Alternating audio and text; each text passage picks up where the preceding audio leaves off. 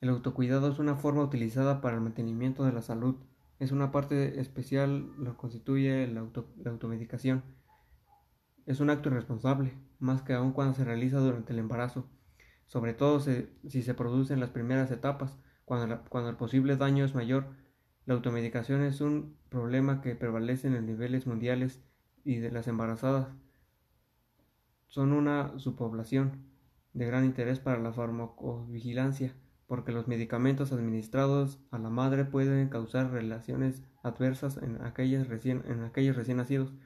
Para prevenir los efectos negativos, la automedicación se debe educar en, las, en los pacientes, a toda población en general, brindar información, consejería en, la, en el uso adecuado de medicamentos, la herramienta para lograr será la, la profesión, pues automática, la automedicación en el embarazo constituye un acto de doble irresponsabilidad.